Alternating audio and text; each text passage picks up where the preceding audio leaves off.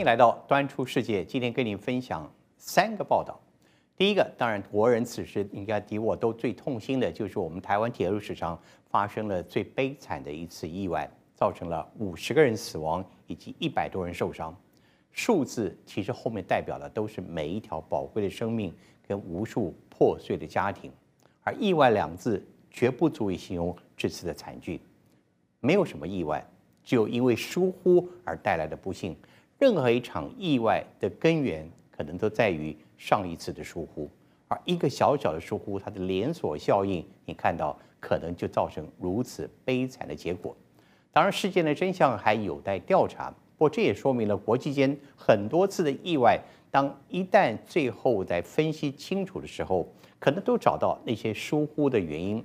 但恐怕我们的记忆没办法维持那么久，因此我们看到很多国际间的灾难事情发生之后，在当下我们觉得很痛心，那些数字、那些画面都是非常的怕人、吓人、恐怖的。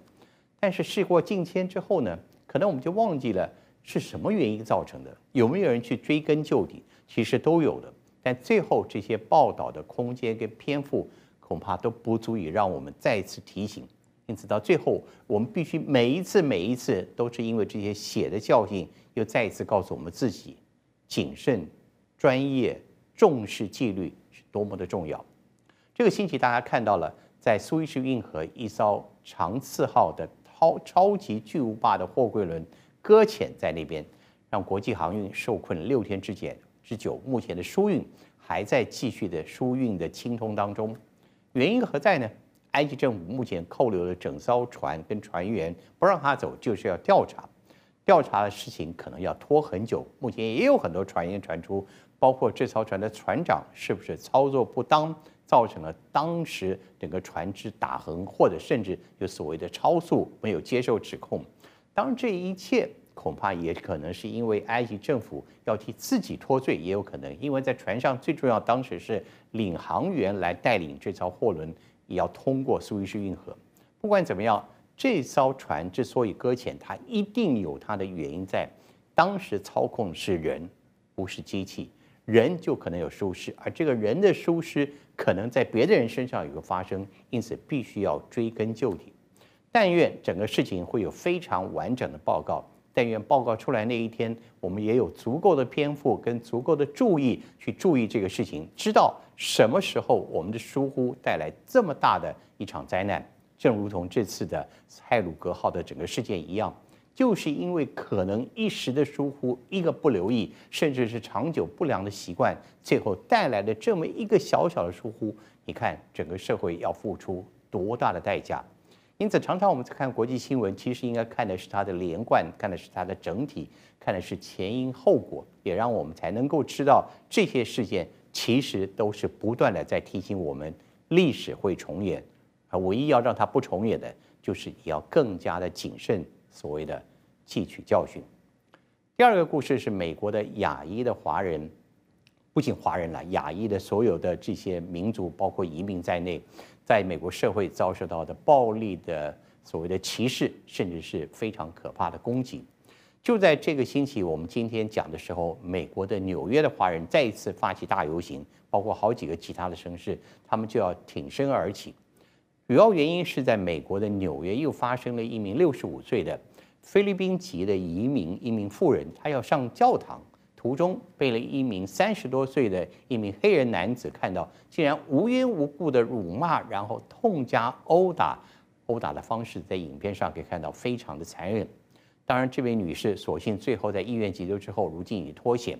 整个情况引起了国际间非常的愤怒。其实这次被攻击的，包括这名妇人，还有前一个礼拜发生的一名在地铁被攻击的人，两个人都是菲律宾裔的美国人，他们都是菲律宾移民。因此，两个事情在菲律宾境内报道的非常详尽。菲律宾的外长甚至说了下面这番话：“他说，对付那些种族主义者，那只有靠暴力跟武力，他们才懂。因此，他呼吁菲律宾的华呃，在菲律宾的，在美国的菲律宾籍移民要挺身而起，用暴力去回应那些对你歧视的人。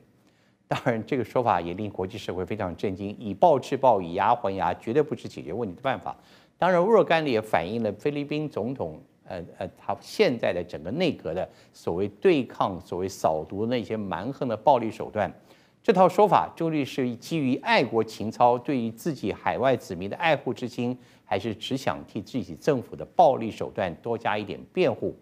恐怕你有各自的判断。但他的说法倒是在菲律宾引起了广大民众的讨论，甚至有不少人支持。不过我们知道，种族问题绝非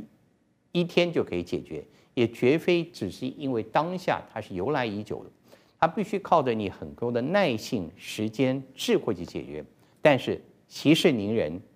以及所谓的别人的事情，那绝对不是正确的态度。我们看到了，在美国的亚裔或华裔也好，如今决定他们不再做这个所谓的良民，不再所谓做所谓的社会模范公民，他们决定要挺身而起，决定要以行动来呼吁社会的重视。恐怕还要花很长的时间，恐怕还有人要继续付出代价，甚至是非常可怕的代价。但也证明了。所谓的暴力这件事情，你终于要以智慧跟很多方式对抗它，完全不理它绝对不是办法。还有一个事情就是所谓的我们看到世界各国的疫情，戴口罩已经成为了全世界大概在这个疫情之下，无论将来怎么发展，恐怕会留下了一个社会的一个长远的习惯。既然如此，什么样的口罩比较好？怎么样口罩能够防止一些可能带来的不良现象？皮肤的现象出疹的，或甚至眼镜起雾等等。美国的最高联邦政府在现在开始进行一场竞赛，要求全美国人士，只要你提出好点子，就向美国联邦政府来提出建议。这个竞赛透过网络报名，将录取十个最佳人，每人颁发一万美金。最后，他们将进行一场比赛，测试谁的理论跟实际最能够执行的成功。而最后得奖的人，奖金高达四十万元。同时，美国政府将采用用它的专利来推销给各大的口罩制造商，来推广全世界。这个问题显示，美国人已经了解口罩将来的推行势必是一个全球的行动，而且口罩你必须要让它今后使用者更加的便利舒适，才能够让口罩这个戴口罩的事情遇到阻力会越来越小。因此，如果你有兴趣，你可以在网络找找这个消息，参加美国政府、联邦政府办的这场所谓的改良口罩大竞赛的报名，最高奖金四十万美金。好，这是今天提供给您的消息，我们下次再会。